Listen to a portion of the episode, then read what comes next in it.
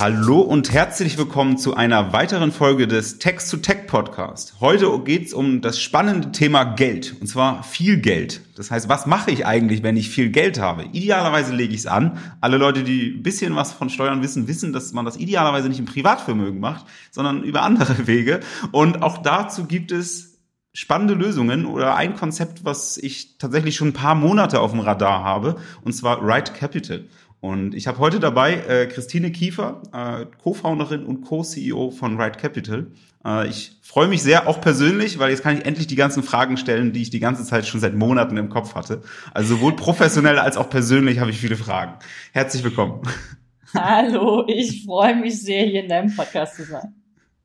Ähm, du bist ja relativ umtriebig. Wenn ich so gucke, was du tust, ähm, ja, Right Capital, dann sehe ich noch Fintech Ladies, äh, Angel Invest. Das heißt, du bist auch ähm, grundsätzlich noch auch breiter aufgestellt in der Startup-Welt äh, und, bist da auch als Angel-Investorin unterwegs? Oder wie, wie deute ich deinen, deinen Lebenslauf, den ich so auf LinkedIn sehe?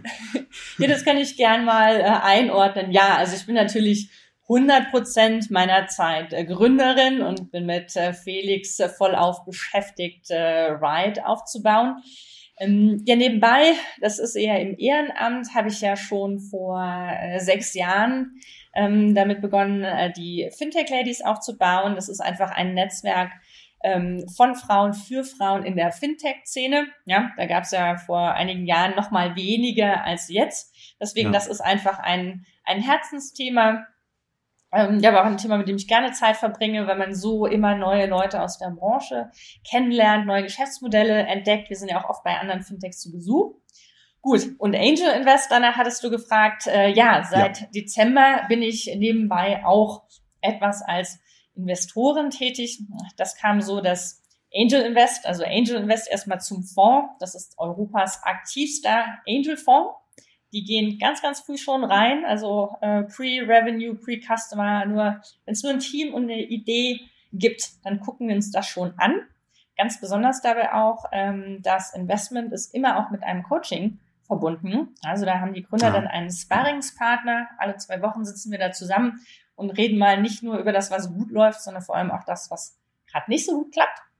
Und ja. ja. durch dieses Coaching sind Felix und ich selbst gegangen, weil Angel Investor mich ein Investor in Ride ist. Und so ah, okay. haben wir uns kennengelernt und so kam das, dass der Jens Lapinski, also der Gründer von Angel Invest, mich gefragt hat, ja sag mal, meinst du nicht, du hast auch noch vier Stunden pro Woche, um als Venture-Partner äh, Ventures für uns zu scouten? So kam das. Muss auch ganz ehrlich sagen, das klappt mal mehr und mal weniger gut. Also wenn wir selber. Das mit den vier Stunden oder das mit dem Coaching? also es war eine schöne Idee. Ja, aber nee, das macht total äh, Spaß, also sich selbst auch immer neue Pitch-Decks anzuschauen und ähm, ja, ich kann auch meine eigenen Akzente setzen und ich gucke mir natürlich äh, gerne auch gemischte Teams äh, an, ähm, also von Frauen gegründete junge Ventures. Ja. Äh, so spannend. ist es. Und ja, und äh, du bist ja jetzt beruflich, ich habe gesehen, du hast ein bisschen so ein, so ein Finanz-Fintech-Background. Ähm, äh, mit Steuern hast du ja nicht ganz so am Hut.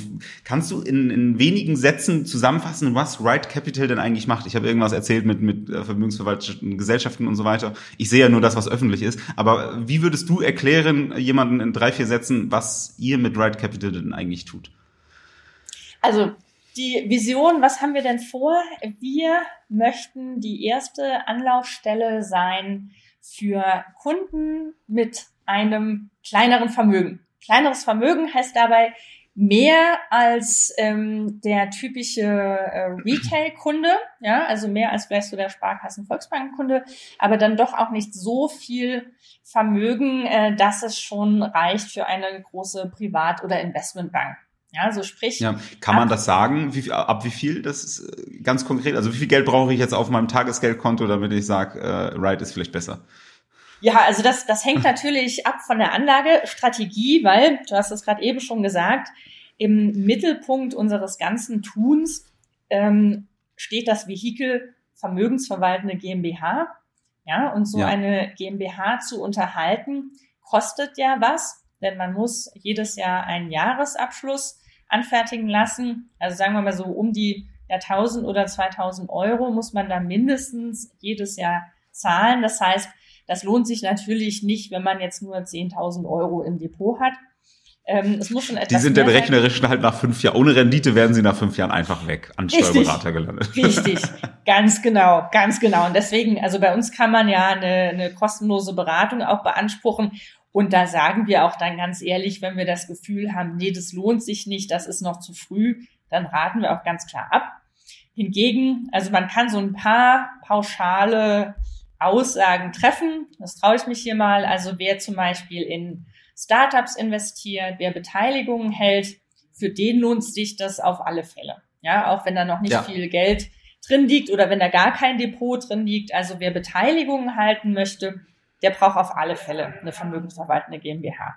Ähm, wer bei Immobilien. Ist, ist eine wichtige Frage jetzt, ist, ist vielleicht noch einmal ja. an dieser Stelle, äh, gerade für, für die diversesten, äh, ich weiß, die Frage ist sehr vielschichtig, deswegen tut es mir fast leid, dass ich stelle, aber ähm, wenn ich als Entwickler in irgendeinem Berliner Startup arbeite, werde ich ja meistens auch irgendwie daran beteiligt. Dann auch schon, also soll jetzt jeder äh, idealerweise Trade Republic, äh, gut, Trade Republic, doofes Beispiel, weil die selbst wahrscheinlich ihr Produkt verkaufen wollen an die Mitarbeiter, aber wenn ich jetzt irgendwo in einem Startup als Entwickler arbeite, als Consultant, kriege ich vielleicht irgendwelche ESOP Jobs oder was weiß ich, macht das dann auch Sinn, wenn du sagst ja, Beteiligung? Das, ja, also das kommt ganz drauf an, wie die, wie die ESOPs oder VSOPs, wie die jeweils konstruiert sind. Aber das sollte man dann schon prüfen. Also in der Regel ja. würde ich sagen, sobald ihr in den Genuss kommt, dass ihr irgendwie an eurer oder an einer Firma beteiligt äh, werden könnt, würde ich mir das schon mal überlegen. Ja, ja, also deswegen, also für Gründer und wer, wer selbst gründet, sowieso, also die Shares ja. an der eigenen Company sowieso nie direkt halten. Und da, ach, da kann ich auch direkt Werbung machen für unser neues Produkt, und zwar der Admin Service Lite. Also wer eine GmbH hat, wo wirklich nichts drin liegt und nichts passiert, sondern wirklich nur so ein paar Shares, der kriegt bald ganz, ganz, ganz günstig auch seinen Jahresabschluss bei uns. So, Werbung Ende. Das mal vorausgeschickt. Du hast ja eigentlich gefragt, wann lohnt sich das denn? Naja, ja. ähm, viele unserer Kunden ähm, investieren auch in Immobilien. Ja, also Immobilien, das kann total äh, Sinn machen. Man sagt so, ab jährlichen Mieteinnahmen von 70.000 Euro macht das auf alle Fälle Sinn. Ähm, dann wiederum, wenn wir über Trader sprechen, ja, wir haben äh, sehr viele Trader-Kunden, da hängt das total von der Strategie ab. Also jemand, der eher Buy and Hold macht und eher wenig Umschichtung im Portfolio ja. hat. Ja, der braucht wirklich ein größeres ähm, Depot. Jemand, der, der handelt mit ähm, Optionen, äh, verschiedene Strategien fährt, für den kann sich das schon wesentlich früher lohnen, auch schon ab 100.000 Euro. Okay. Wer und das ist aber tatsächlich auch die, die Frage, die uns ganz, ganz oft äh, gestellt wird. Wann lohnt sich das denn oder lohnt sich das denn für mich? Wer da ein bisschen Hilfe möchte, es gibt auf den Webseiten von uns, da gibt es den Aktienrechner, da kann man genau diese Parameter alle eingeben. Ja, da kann man eingeben, wie viel man hat, wie viel jedes Jahr dazukommt, was man verbraucht, äh, wie viel man umschichtet, was man für eine Dividendenrendite hat und so weiter. Und da kriegt man so einen ersten Anhaltspunkt, äh, an dem man sich orientieren kann, kann dann auch vergleichen, so entwickelt sich mein Vermögen im Privatvermögen versus in der GmbH. Ja, ähm, was ich tatsächlich bei euch auf der Webseite auch sehr spannend fand, ist tatsächlich diese Gegenüberstellung. Was ist, wenn ich es privat halte und, und äh, was ist, wenn es über eine Vermögens wegen, äh, vermögensverwaltende Gesellschaft läuft. Ähm, und deswegen auch meine, meine, meine Erwähnung, gerade durch, im Startup-Bereich ist es ja durchaus üblich, dass man Beteiligung hat. Und ähm, da hat das zumindest auf dem Papier, man weiß immer nicht, wie viel das an Wert hat zum Teil des, äh, zu, zum Zeitpunkt des Exits, aber das ist dramatisch, was man da unter Umständen über so ein Konstrukt dann weniger Steuern zahlt. Ähm, mhm. Deswegen fand ich es tatsächlich auch ganz spannend. Jetzt kommt natürlich die für mich auch spannende Frage, wie um Himmels Willen bist du denn darauf gekommen? Das ist ja schon sehr äh, Nerdwissen, um so zu wissen, äh, um so zu sagen. War das aufgrund eines eigenen Bedarfs oder, oder äh, hat dir das irgendjemand gepitcht in irgendeinem, ich weiß auch nicht wo, aber wie kommt man denn darauf?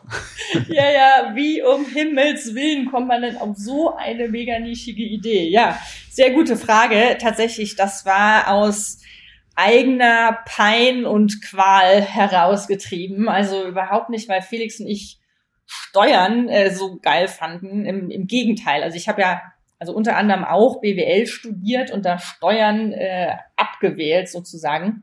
Nee, es war eher so, Felix und ich, wir hatten beide auch eine vermögensverwaltende GmbH und wir haben uns dumm und dusselig bezahlt an unseren Steuerberatern damals. Und wir dachten, das kann ja, das kann ja wirklich nicht sein. Ja, 5000 Euro für eine GmbH, wo nix, ja, da passiert nichts. Nix, passiert, ja. ja, nix drin, nix passiert, irgendwie da so ein, zwei kleine Beteiligungen, nix los und dann, dann kostet das 5000, also, also, ja, also, ah, ja. ne, so oft das ist, ist das ja irgendwie aus Wut getrieben mit dem Herrenziel, die Welt zu verbessern. So, so ging das los mit Wright. Aber wir, ihr habt ja, also immerhin hattet ihr eine vermögensverwaltende Gesellschaft, weil der teuerste Fehler ist ja ganz häufig, dass sie es nicht haben und dann haben sie irgendwelche Beteiligungen, die im Wert steigen und dann steht man irgendwann da und merkt eigentlich Richtig. erst, wenn es zu spät ist, schon, Mist, jetzt weiß ich, was ich vor drei Jahren hätte machen müssen. Da ist die zu teure. Steuerberaterrechnung ja fast noch das kleinere Übel. Das heißt, da Richtig. hat euch ja offensichtlich schon mal jemand beraten. War das Vermögensberater oder hat das irgendjemand? Weil auch allein diesen, diesen Hinweis, und das ist immer das bisschen, sehe ich auch bei euch vielleicht ein bisschen, man weiß es in der Regel erst, wenn es zu spät ist, dass man das hätte brauchen können. Richtig, richtig, ja. Und das ist manchmal auch äh, ja sehr schade oder sehr traurig. Also wenn ihr gewisse Leute anrufen, die sagen, so und so sieht's aus, könnt ihr da noch was tun? Ja. Je nachdem, was da passiert ist, äh, gibt es mitunter noch Gestaltungsmöglichkeiten und einige von unseren Partnersteuerberatern sind auch sehr, sehr gut im Restrukturieren und Umstrukturieren. Deswegen Fragen kostet nichts. Aber es gibt leider wirklich auch Fälle, wo man nur sagen kann, also, ach, dumm gelaufen. Ja, also nämlich dumm gelaufen oft dann, wenn es gerade gut gelaufen ist. Und jetzt ist ja. eben die Frage, okay, jetzt äh, fallen die Gewinne an oder steht ein Verkauf an. Und jetzt merkt man, oh, ach, Mist, hätte ich damals die GmbH gehabt, äh, hätte ich jetzt dann doch zwei Millionen mehr rausgekriegt oder so. Das sind dann wirklich die Fälle, die einem richtig, richtig leid tun. Ja. Und ähm, ja, und deswegen, also Felix und ich, also unabhängig voneinander, also Felix hatte seine GmbH schon viel früher, auch seinen äh, ersten Exit schon viel, viel früher. Ähm, ja, wir haben das hier so in der Startup-Szene in Berlin aufgeschnappt. Ne? Also würde sagen, das ist ja wirklich so gang und gäbe. Ja. Von anderen Gründern haben wir das so mitgekriegt. Und ja, daher auch die Motivation, das Konzept der vermögensverwaltenden GmbH etwas rauszutragen in die Welt, weil, ähm, ja, ich sage jetzt mal so ein Ingenieur bei BMW ist es vielleicht gar nicht bekannt, dieses Konzept, und dass es sich für ihn oder sie ja auch lohnen könnte. Und das ist eben ja. gerade die Idee, dass wir das Konzept also A erschwinglich machen, B aber auch verständlich machen, denn es ist eben nicht so, dass sich das erst ab aber und aber Millionen lohnt. Und ähm, ja, Felix hat ja beim Private Equity Fonds gearbeitet, ich auch im Investment Banking und wir haben uns aber gedacht, naja, warum sollen denn diese schlauen Konzepte nur den ähm, sehr, sehr vermögenden Leuten vorbehalten sein? Mhm. Und ähm, genau, dann, dann macht ihr das jetzt gerade, wie, wie gliedert ihr euch denn aus, äh, auf? Äh, ihr seid ja keine Steuerberatungsgesellschaft, ihr macht aber sehr viel irgendwas mit Steuern. Ähm, macht ihr auch noch was daneben? Also ich meine, sowas wie eine GmbH-Gründung gründen ist ja fast eher so ein Rechtsanwalt- und Notarjob. Das werdet ihr mit Sicherheit nicht irgendwie machen können. Was, was deckt ihr denn alles an Tätigkeiten ab und wie habt ihr das eigentlich für euch organisiert? Weil ihr selber machen dürft ja vieles davon eigentlich nicht. Ja, also wie, wie sind wir da aufgeteilt? Wir haben verschiedene Dienstleistungen, äh, die wir anbieten. Und zwar äh, geht das äh, los mit der GmbH-Gründung, wo wir die Kunden durchcoachen. Also du kannst dir unsere App so vorstellen, das ist wie eine Self-Help-App, wo du durchgeführt wirst durch den Gründungsprozess. Also dir wird genau gesagt, wann du was machen musst, aber auch alle Dokumente werden automatisch äh, für dich äh, generiert. Also Gesellschaftsvertrag, aber auch ja. Ähm, äh, ja, was weiß ich, was man alles braucht. Also zum Beispiel Eintrag ins Transparenzregister oder eine Leihbeantragung, vieles. Ja. Also alles, was man davon automatisieren konnte, das haben wir automatisiert und stehen während des Prozesses ähm, für Rückfragen zur Verfügung. Äh, letztendlich muss der Kunde aber natürlich zum Notar. Ja, also der Gang zum ja. Notar, äh, der, der kann natürlich nicht digitalisiert äh, werden. Genau. ich, wobei, ich, ich, weiß nicht, ob wie im Bilde du da bist, das ging zumindest jetzt in der letzten Runde, dass das in Zukunft ja auch zumindest remote möglich ist, brauchst zwar Notar, aber dass du nicht mehr ganz in Person hingehen musst. Ähm, ja, ist jetzt ja, natürlich ja. noch nicht die breite Masse, aber es ist jetzt zumindest theoretisch, rechtlich, technisch irgendwie möglich. Ja, das ähm, kommt, das kommt. Das finden wir auch super, ja, also weil unsere Kunden dann eben nicht mehr zum Notar gehen müssten, sondern das von zu Hause machen können also das ist im Moment aber noch schnöde Theorie, denn dazu brauchst du einen Personalausweis mit Chip und musst auch die PIN kennen und du brauchst ja, auch ja, dieses deswegen eher, eher Theorie. Dings, also nee, dass das rechtlich schon mal so auf die Wege gebracht wird, das finden wir ja total klasse. Also das ist eher gut für unseren Service, das macht den noch bequemer. Aber ich glaube, bis das so in die Praxis umgesetzt werden kann, da wird schon noch ein bisschen Zeit ins Land äh, ziehen. Ja. Ja. Das heißt aber, ihr seid auch, ihr seid eine Plattform oder seid ihr wirklich quasi nur der rote Faden, der mich äh, da durchführt, mir quasi alles äh, irgendwie zur Verfügung stellt, was man irgendwie automatisieren kann und dann suche ich mir selber Notar oder wenn ich mich jetzt nee, bei euch anmelde, habe nee, ich denn nee, da meine Liste aus Notar, die in der Nähe sind und Zeit haben oder nee, wie, ja, genau. wie sehr unterstützt ihr mich da? Nee, also das organisieren wir äh, alles äh, für dich als Kunden. Also wir machen die GmbH-Gründung so einfach wie möglich oder darüber hinaus, äh, wer es eilig hat, weil er vielleicht gerade einen spannenden Deal auf dem Tisch hat, der kann auch ganz einfach eine Vorratsgesellschaft bei uns bewerben. Also alles rund um die GmbH-Gründung wirklich so einfach und effizient wie möglich. Aber auf der, auf unserer Plattform gibt es also noch wesentlich äh, mehr, denn wer eine GmbH hat, also egal ob über uns gegründet oder, oder nicht, der braucht ja einen Jahresabschluss, Buchhaltung und Steuerberater. Auch das gibt es. Quasi all das, wofür ihr früher 5000 Euro bezahlt habt pro Jahr. Richtig, genau, weil das wollten wir also nahbar und vor allem auch billiger und effizienter machen. Ja, also die Steuererklärung, die kann man über unsere App machen und mit dem Steuerberater kommunizieren. Und da wir ja viele Trader-Kunden haben, haben wir auch einen Service, der sich speziell an Trader-Kunden beziehungsweise deren Steuerberater richtet. Also es ist eigentlich, das ist quasi unser B2B, also unser Steuerberaterprodukt, und zwar die automatisierte Wertpapierverbuchung. Denn, und jeder Trader weiß das, in der GmbH muss jeder Trade einzeln verbucht werden. Ja, also wenn du ja. privat äh, ein Depot hast, dann wird ja die Kapitalertragssteuer einbehalten vom Broker. Nicht so in der GmbH. Und dieses äh, Trade-Verbuchen, das ist eine, eine Affenarbeit, aber alles, wenn ich man eben wenn ich es täglich mache, 50 Mal Kauf und Verkauf am Tag, dann ja. brauche ich gleich einen zweiten Tag danach Pause, um meine Buchhaltung zu machen.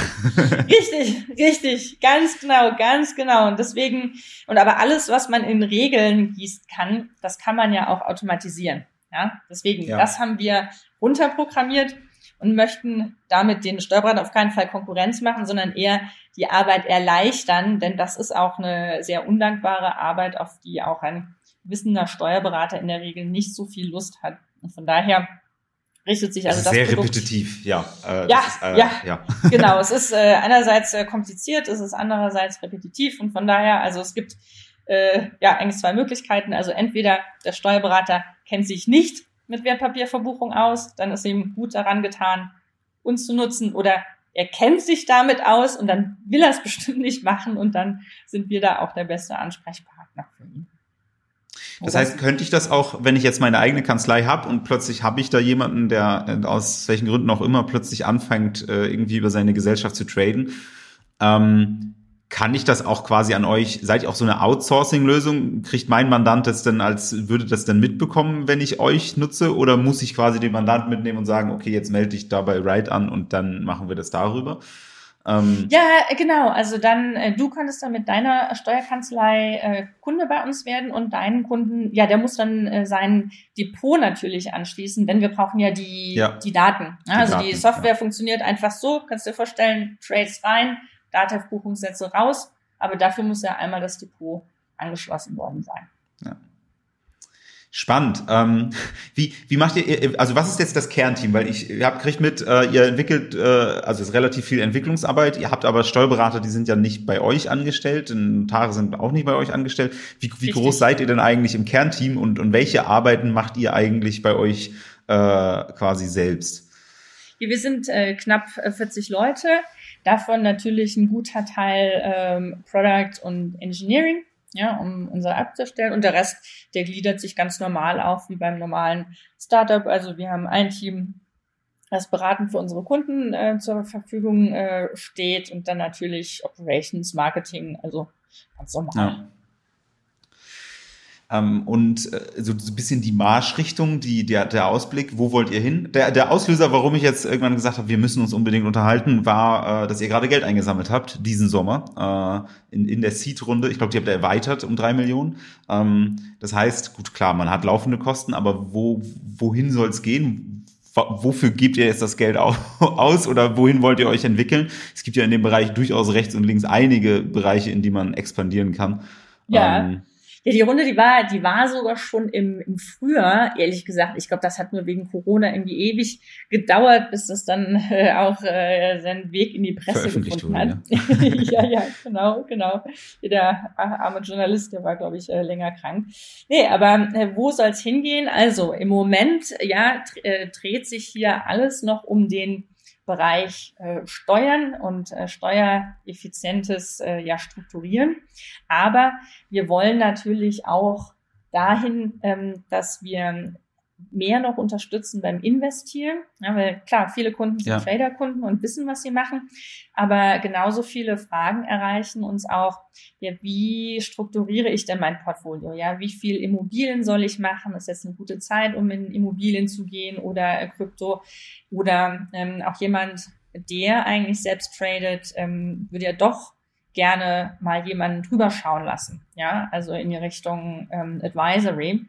Deswegen, das sind alles Möglichkeiten, die wir uns äh, überlegen. Und natürlich auch der Bereich Alternative Assets. Ja, also das kann Private ja. Equity sein, aber wir haben ja auch, äh, es gibt ja auch viele Startups, die sich jetzt tummeln in dem Bereich ähm, Uhren, Sportschuhe, Wein, Diamanten. Ja. Also man kann ja so einiges im Teilerwerb ähm, erstehen äh, heutzutage. Und ja, das sind alles Möglichkeiten, äh, die, die wir uns sehr gut vorstellen können. Viele davon schauen wir uns an. Aber ähm, klar ist jedenfalls die Richtung, so wie eine Privatbank verschiedene Services anbietet, also verschiedene Produktlinien, also sowohl Anlage als auch Vermögensmanagement, als auch Strukturierung, was wir schon machen, ja. möchten wir auch verschiedene äh, Säulen bauen. Und die erste Säule Steuern ist abgeschlossen und deswegen jetzt kommt bald der zweite Streich. Genau, das ist, äh, wenn du sprichst schon Privatbank an, weil darüber habe ich halt auch nachgedacht, man muss Depot anschließen und, und solche Sachen. Ähm, aber das plant ihr nicht, weil also ich, ich habe mir so von außen nur gedacht, die könnten selbst Broker, die könnten Bank machen, ja, unterschiedliche andere Assets, habe ich gar nicht so viel drüber nachgedacht. Aber in, für einige Investments, keine Ahnung, Immobilien ergeben vielleicht andere Rechtsformen auch noch Sinn jetzt Anlageberatungsgeschichten, Internationalisierung wäre ist theoretisch so, ich würde mal sagen, das Blueprint Expansion ergibt, glaube ich, jetzt in dem Fall nicht so Sinn. Aber gefühlt habt ihr hundert mögliche Wege, in, in die ihr euch ausweiten könnt. Und wenn du sagst, so ähnlich so wie so eine Privatbank, ähm, das jetzt aber nicht, dass ihr tatsächlich irgendwann eine Bank werdet, quasi von der Steuerberatung irgendwann zur Bank werdet, weil ihr beide ja, glaube ich, auch so eben Banking-Hintergrund habt, ähm, dass ihr sagt, okay, jetzt bauen wir halt selber eine Bank und haben halt einfach als Steuer, in Anführungszeichen, Steuerdienstleister irgendwie angefangen und jetzt wird's eine Bank. Ich sag dazu mal nicht so viel, ja. Es bleibt spannend, spannend. Okay. Aber was man schon mal äh, sagen kann, ist, wir ähm, schauen uns permanent um nach Kooperationspartnern. Du hast gerade gesagt, ja, man könnte ja auch ein Konto anbieten. Das machen wir schon. Ja, also man kann auch sein Geschäftskonto gleich bei uns eröffnen äh, während der Gründung. Aber das haben wir nicht selbst gebaut, sondern das, dafür haben wir einen Partner und zwar Swan. Das ist ein französisches Fintech. Ja, ja. also das Ride-Konto ist eigentlich ein Swan-Konto. Ja, und genauso planen wir eben auch nicht ähm, absolut jeden Service von Grund auf neu selbst und selbst zu bauen, genau, sondern dass man sich eher verpartnert und guckt, wo macht denn eine strategische Partnerschaft Sinn für beide Seiten. Ja. Gibt's da, gibt's für eure, euren, euren Weg, eure Strategie, gibt's da irgendein Vorbild? Ich meine, das ist ja fast äh, klassisch, also wenn ich Trade Republic mache, dann gibt's Robin Hood, dann gibt's, irgendwie gibt's für alles ja irgendwo, also nicht für alles, aber für ganz viele Startups Ideen irgendwo ja schon mal, wo jemand das gemacht hat. Gab's das bei euch auch? Weil das ist ja schon sehr, sehr speziell deutsch, oder nicht? Ich habe keine Ahnung, wie, wie, wie, wie die Formen international sind, aber habe ich in der Form so zumindest noch nicht wahrgenommen.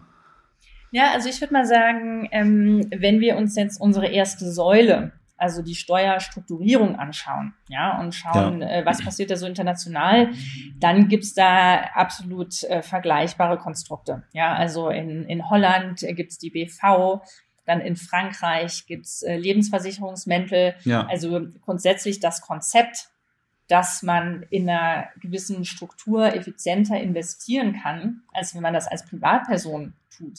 Das ist absolut übertragen. Genau, aber das auch zugänglich zu machen. Also mein persönlicher Hintergrund, ich habe das tatsächlich für geschlossene Immobilienfonds bei KPMG gemacht. Das ist, Ach. haben wir am Ende das Gleiche gemacht, aber das waren halt geschlossene Immobilienfonds. Das ist jetzt nicht der, der, keine Ahnung, Architekt, der sich eine halbe, eine Viertelmillion irgendwo angespart hat und sich jetzt denkt, wie lege ich das denn sinnvoll an? ja, nee, aber dass, äh, dass das in einem anderen Land auch schon mal ein Startup gemacht hat, das wäre mir jetzt ehrlich gesagt nicht bekannt. Und auch hier in Deutschland, ähm, ja, ist ja auch eine beliebte Investorenfrage, wer sind denn eure äh, Competitors? Also da wäre mir jetzt tatsächlich kein Startup bekannt, das genau diesen Weg beschreitet, den wir gerade gehen. Ja, genau darüber habe ich mir nachgedacht. Wer könnte eigentlich Konkurrent sein? Und danach dann der Schritt, ähm, von wo würdest du, ich will nicht gleich unterstellen, dass euer Geschäftsmodell bedroht ist, aber von wo seht, siehst du am ehesten äh, Konkurrenz kommen, weil das kann ja von genauso vielen Sachen sein. Entweder ändert der Staat diese ganze Ge Gesetzesregelung äh, und dann ist das gar nicht steuerlich mehr so attraktiv, dann ist es weg.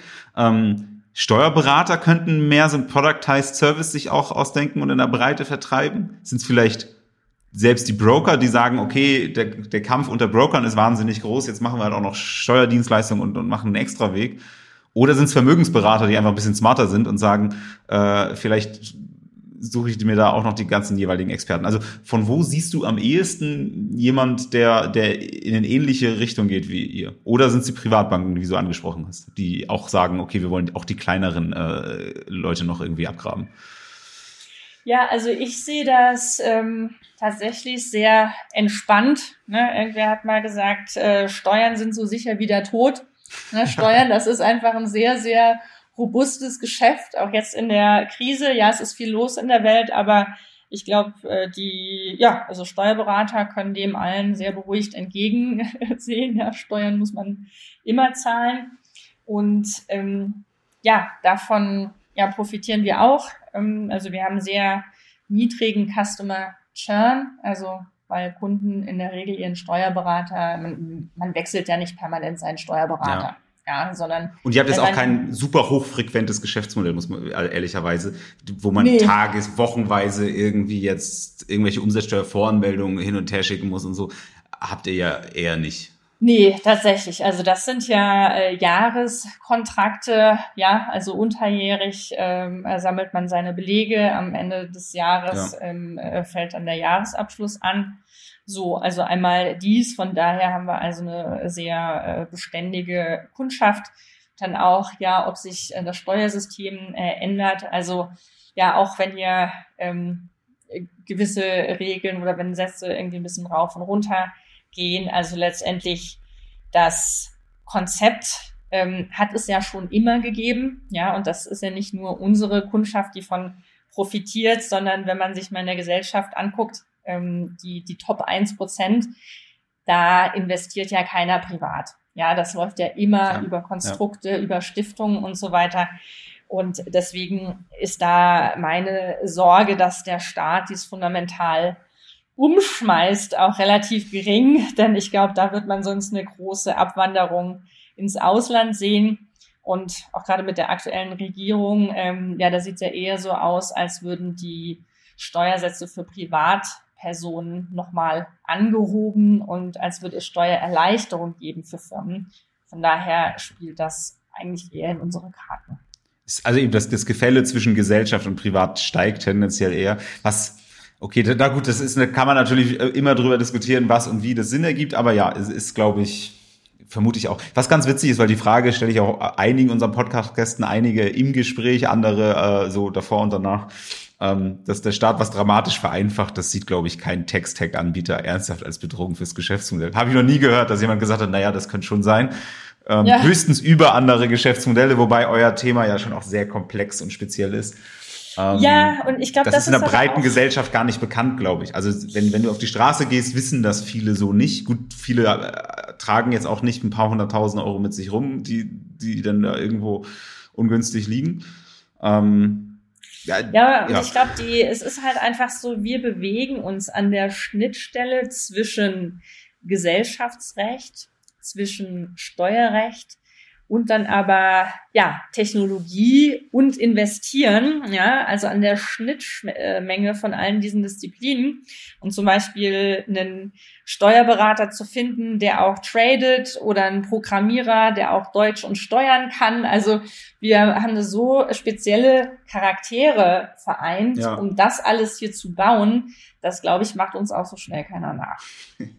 Ich glaube auch, ähm, aber gerade weil, weil ihr so Schnittstelle für so ganz viele Dienstleister seid, die auch irgendwie das selbst machen, ähm, wie geht ihr mit quasi mit eurer Qualität? Weil ist schon immer auch ein hoher Beratungsanteil ja dabei. Wie sichert ihr quasi, dass die Qualität oder am Ende ja für eure Kunden das Nutzererlebnis positiv ist, wenn ihr das ja nicht intern macht? Also ihr könnt ja jetzt den Partnersteuerberatern keine Ahnung, gebt ihr denen irgendeinen Leitfaden auch vor oder verlasst ihr euch darauf, naja, Steuerberater wird schon wissen, was sie machen äh, und, und, und vermittelt die denn einfach? Also das ist so ein bisschen Frage, die ich mir gestellt habe, ist, ihr könnt ja jetzt ja nicht, das Nachteil von Plattformen ist immer, es ist halt auch eine Menge Müll dabei. Auf Amazon finde ich halt auch eine Menge China-Müll und muss das erstmal erkennen, was, glaube ich, eure Kunden nicht zwingend erkennen können, weil das so ein sehr spezielles Bereich ist. Das heißt, irgendwo müsst ihr ja dafür sorgen, dass die Qualität gut ist, sonst wird der Kunde wahrscheinlich auch sauer einfach auf euch sein, weil ihr irgendeinen Mist vermittelt habt. Ähm, ganz genau, das ist das ist tatsächlich die die Schwierigkeit, ja. Also wenn ähm, also in der Pandemie hatten wir das zum Beispiel, da hat man Notaren Kunden auf dem Parkplatz unterschreiben lassen, da war aber auch Schnee und irgendwie Minusgrade, ja, oder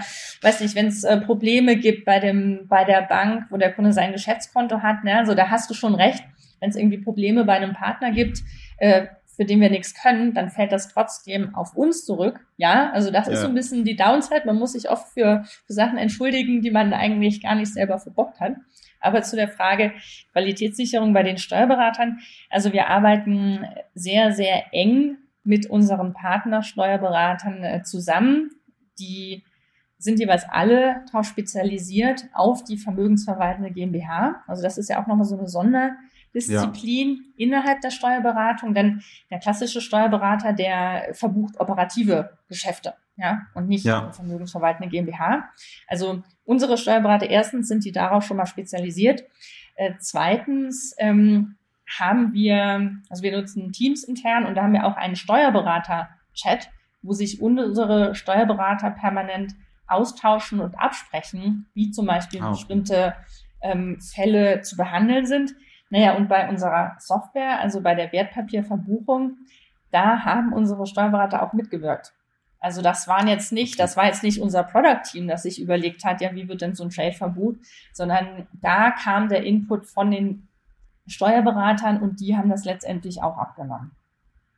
Okay, das heißt, es ist wirklich nicht nur quasi, dass ihr quasi der Vermittler seid, sondern es ist wirklich auch kooperativ, auch in der Produkt- und Weiterentwicklung, dass, dass die auch richtig. aktiv mit einbezogen sind. Richtig, richtig. Und wir fragen unsere Kunden natürlich auch, also nach den, ich weiß gar nicht, nach den ersten 90 Tagen, aber auch nach einem Jahr fragen wir ja, wie happy seid ihr denn mit den mit eurem Steuerberater und wenn da jemand nur rote Smileys kassiert, dann äh, gibt auch ein Gespräch natürlich. Okay. Das also also so wie bei Uber, wenn ich glaube irgendwo habe ich es gelesen, wenn Uber Fahrer Fahrer unter 4,5 Sterne fallen, dann wirst du einfach geoffboardet.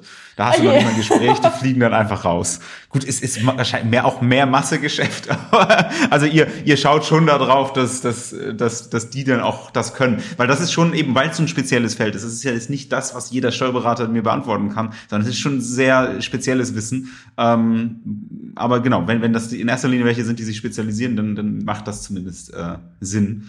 Ähm Wie, wie denkst du denn, wie ist das ganze Konstrukt oder Welt oder auch, auch wo ihr euch befindet, wenn man mal ein bisschen rauszoomt und sagt, so die ganz, keine Ahnung, 2035, ähm, dass es rechtliche Änderungen geben, unterschreibe ich mit, ist wahrscheinlich nicht, nicht, nicht die Hauptgefahr. Aber wie würdest du dir das denn vorstellen, wie quasi das Geldanlage in eurem Segment idealerweise funktioniert?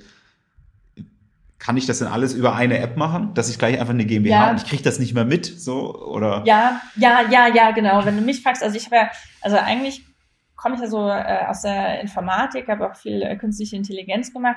Ich würde gerne, wenn du jetzt fragst, wirklich äh, zehn Jahre in die Zukunft, ja. hätte ich gerne, dass unsere App noch viel intelligenter funktioniert. Also dass ein Kunde äh, zu uns kommt und sagt, was er was er hat, was er jährlich anlegen kann, aber auch was seine Träume, Wünsche, Ziele sind im Leben. Ja, also zum Beispiel jetzt, ob das der Hauskauf ist, die Weltreise oder ganz einfach früh in Rente zu gehen, ähm, dass, äh, dass wir ihm automatisch äh, Strategien vorschlagen können. Denn das ist nämlich oft, was äh, die Leute auch von, davon abhält, ähm, sich professioneller um ihre Geldanlage äh, zu, zu kümmern, dass ihnen ähm, das ist ja auch schwer, dass ihnen die langfristige Strategie fehlt. Ja, der Menschen ja. kann sich gut vorstellen, äh, gibt es ja auch diesen Spruch, was in einem Jahr passiert, aber man kann sich kaum vorstellen, was in zehn Jahren passiert.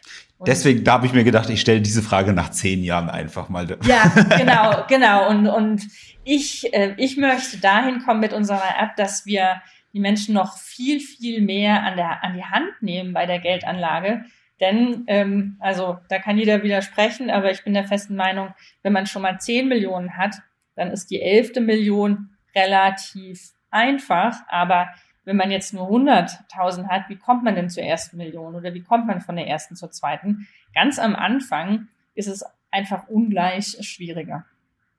Ja. Das heißt, ihr, gut, es ist, also, was ich vor allen Dingen sehr smart finde, ihr habt ja dadurch, dass durch das, was ihr verkauft, ist jetzt zwar nicht die, dieses Massegeschäft, aber ihr habt natürlich, wenn die euch erstmal nutzen, also da ist zumindest äh, Bonität da, auch diverseste äh, Upsell-Möglichkeiten auch für, eure, für euer Service eigentlich. Ähm, ihr werdet euch ja wahrscheinlich wenig über über den Preis, über den Upsells zumindest bewegen, sondern eher über tatsächlich den, den, den Mehrwert und das, was an mehr, mehr generiert wird vielleicht oder was sie an Steuern sparen. Wenn, weil sie eine Gesellschaft lohnt sich halt, wenn du, wie du sagst, wenn ich eine Million habe, spare ich und die angelegt ist, äh, dann spare ich da ja schon relativ viel. Ähm, und trotzdem ist euer Einstiegsprodukt im Vergleich zu Steuerberater schon in Anführungszeichen Discount-Angebot. Ja, und es geht auch einfach darum, dem Kunden mal eine äh, holistische Sicht aus seinem Vermögen zu geben. Denn ich weiß jetzt gar nicht, was die aktuellen Statistiken sind, aber es gibt ja 800, 900, bestimmt schon über 1000 Fintechs mittlerweile in Deutschland. Aber ja. das heißt ja, okay, dann mache ich hier Krypto, dann mache ich hier Teil Wein, dann mache ich dort Teil Immobilien, dann mache ich hier noch dies und das, ja. Und ja. dann muss man im Prinzip, ne, wenn man jedes Quartal mal Buchhaltung macht, dann muss ich mich jedes Mal in zehn Services einloggen und immer gucken, wie hat sich denn jetzt was wo entwickelt. Aber wo ich gerne hin möchte, ist, dass man äh, in unserer App auch eine, eine Art persönliche Bilanz sieht, also das, das Wealth Board, ah, okay. ja, habe ich ja. schon alles äh, im Kopf, und man da auf einen Schlag sieht, okay, das, das habe ich, das schulde ich, so hat sich das entwickelt.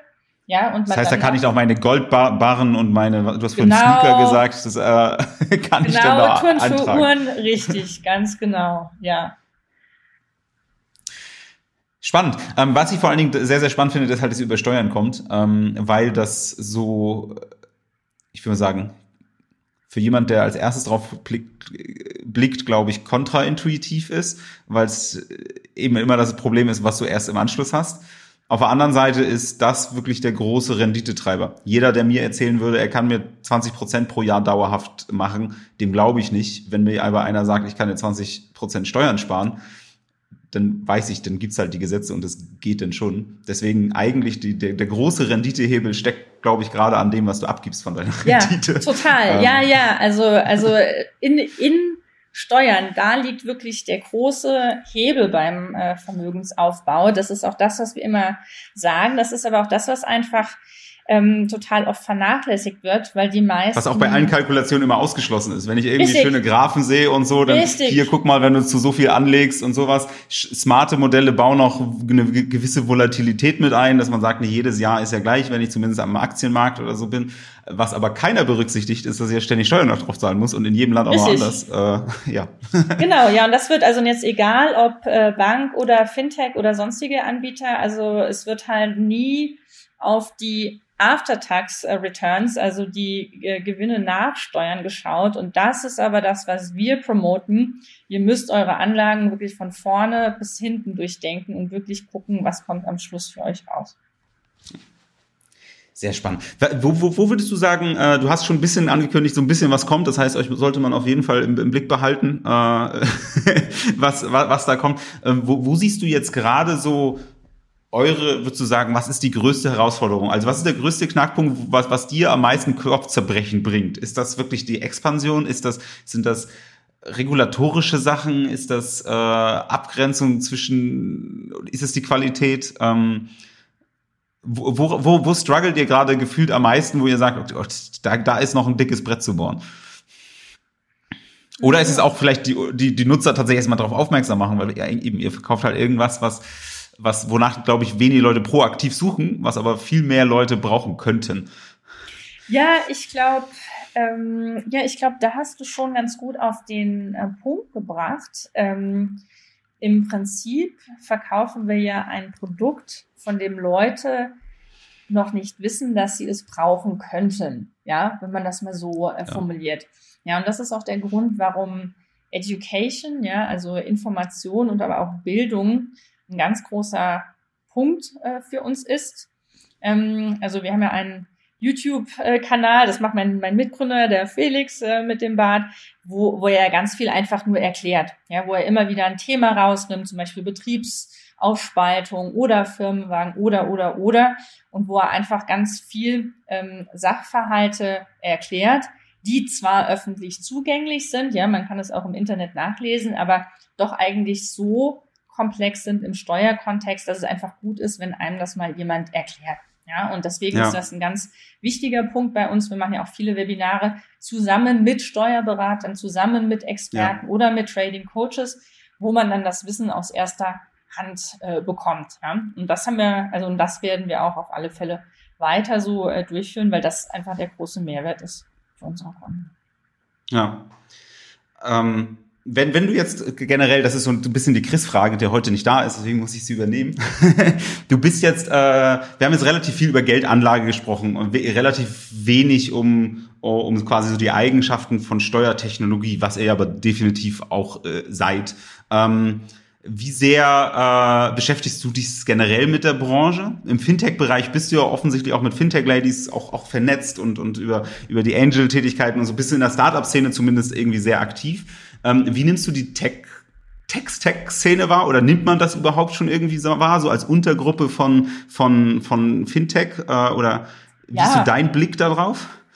Ja, total. Also ich meine, da hat sich ja, da hat sich ja wirklich, wirklich viel getan. Also wenn ich jetzt überlege, wie könnte ich denn jetzt meine private Steuererklärung erstellen? Also da fallen mir auf einen Schlag mindestens vier Startups ein, die ich jetzt nennen könnte, da auch ein Unicorn drunter. Ja. Also da hat sich ja wirklich viel getan. Ja, da wurde ja auch wirklich also ein großer Mehrwert geschaffen, weil viele ähm, Bürger einfach keine Steuererklärung abgeben, ja, und ja. ihnen dann einiges an Erstattungen äh, flöten geht. Von daher, also da hat sich viel getan. Ich äh, äh, finde das auch äh, richtig, richtig gut. Ich glaube aber, da ist noch sehr, sehr viel zu tun, äh, weil natürlich letztendlich dreht sich alles um, um Datev. Ja, letztendlich wird immer noch sehr, sehr viel manuell gemacht. Ja, und äh, Steuerberater sind vielleicht per se auch keine Berufsgruppe. Also es gibt ja äh, selten mal einen Steuerberater, der auch Programmiererfahrung hat beispielsweise. Ja, also da muss ja einfach eine Übersetzung stattfinden. Und ich denke, dass man in dem Bereich mit Technologie und letztendlich auch mit künstlicher Intelligenz wirklich noch viel, viel ausrechnen könnte. Ja, ich glaube bei Steuerberatern, ähm, das ist einmal das, ich glaube einfach die, die, das Verständnis. Mag mit Sicherheit auch daran liegen, dass der Ausbildungsweg, bis man dann Steuerberater ist, einfach auch so lang ist. Ja. Wer hat denn ehrlicherweise danach denn noch Lust, auch noch Programmieren, äh, sich intensiv einzuarbeiten? Das geht nicht. Ja, das, ja.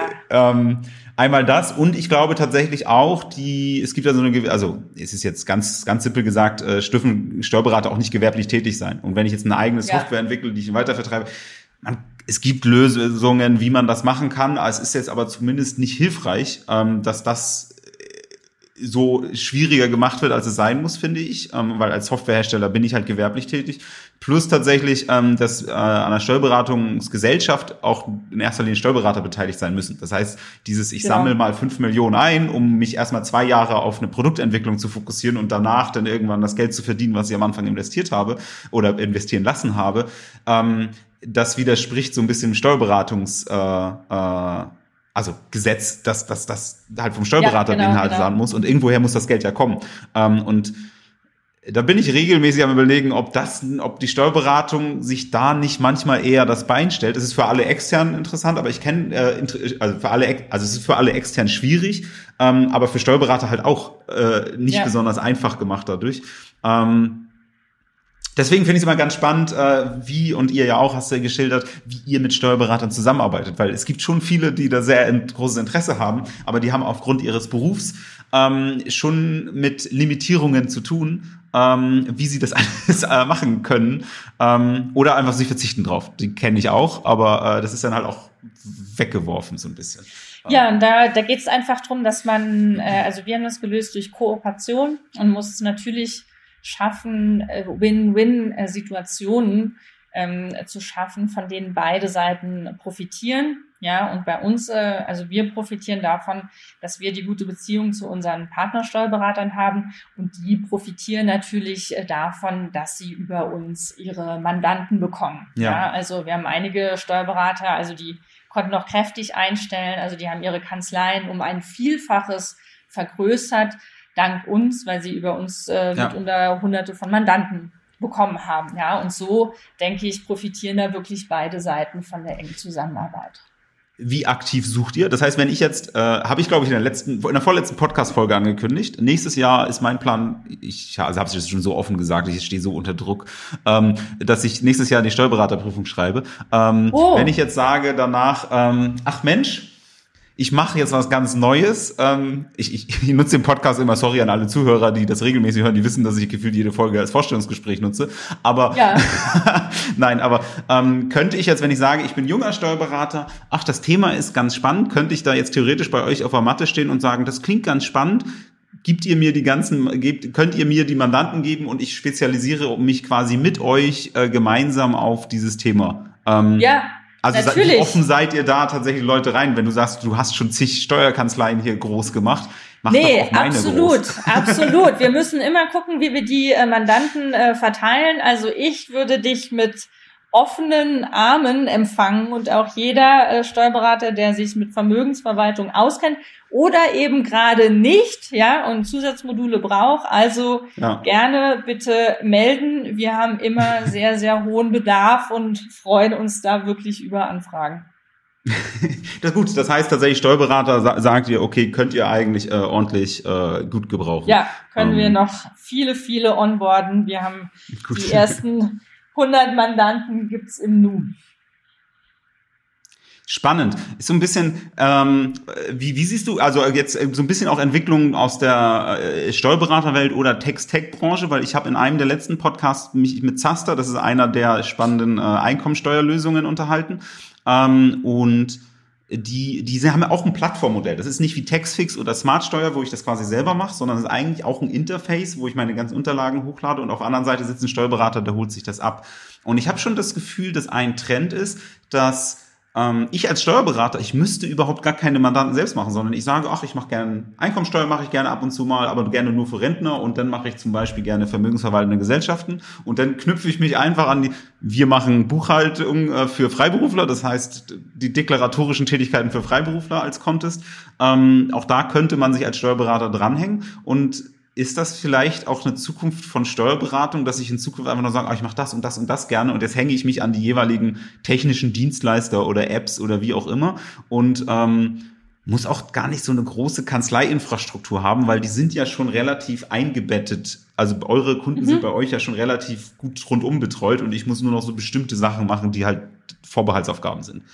Ja, ja, total. Nee, sehe ich total. Also da, ähm, ja, da eröffnen sich auch für Steuerberater durch die Digitalisierung wirklich ganz neue äh, Möglichkeiten und äh, Spezialisierungswege.